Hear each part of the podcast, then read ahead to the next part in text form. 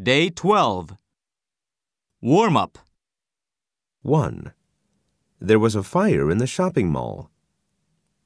2. The candles on the birthday cake were blown out.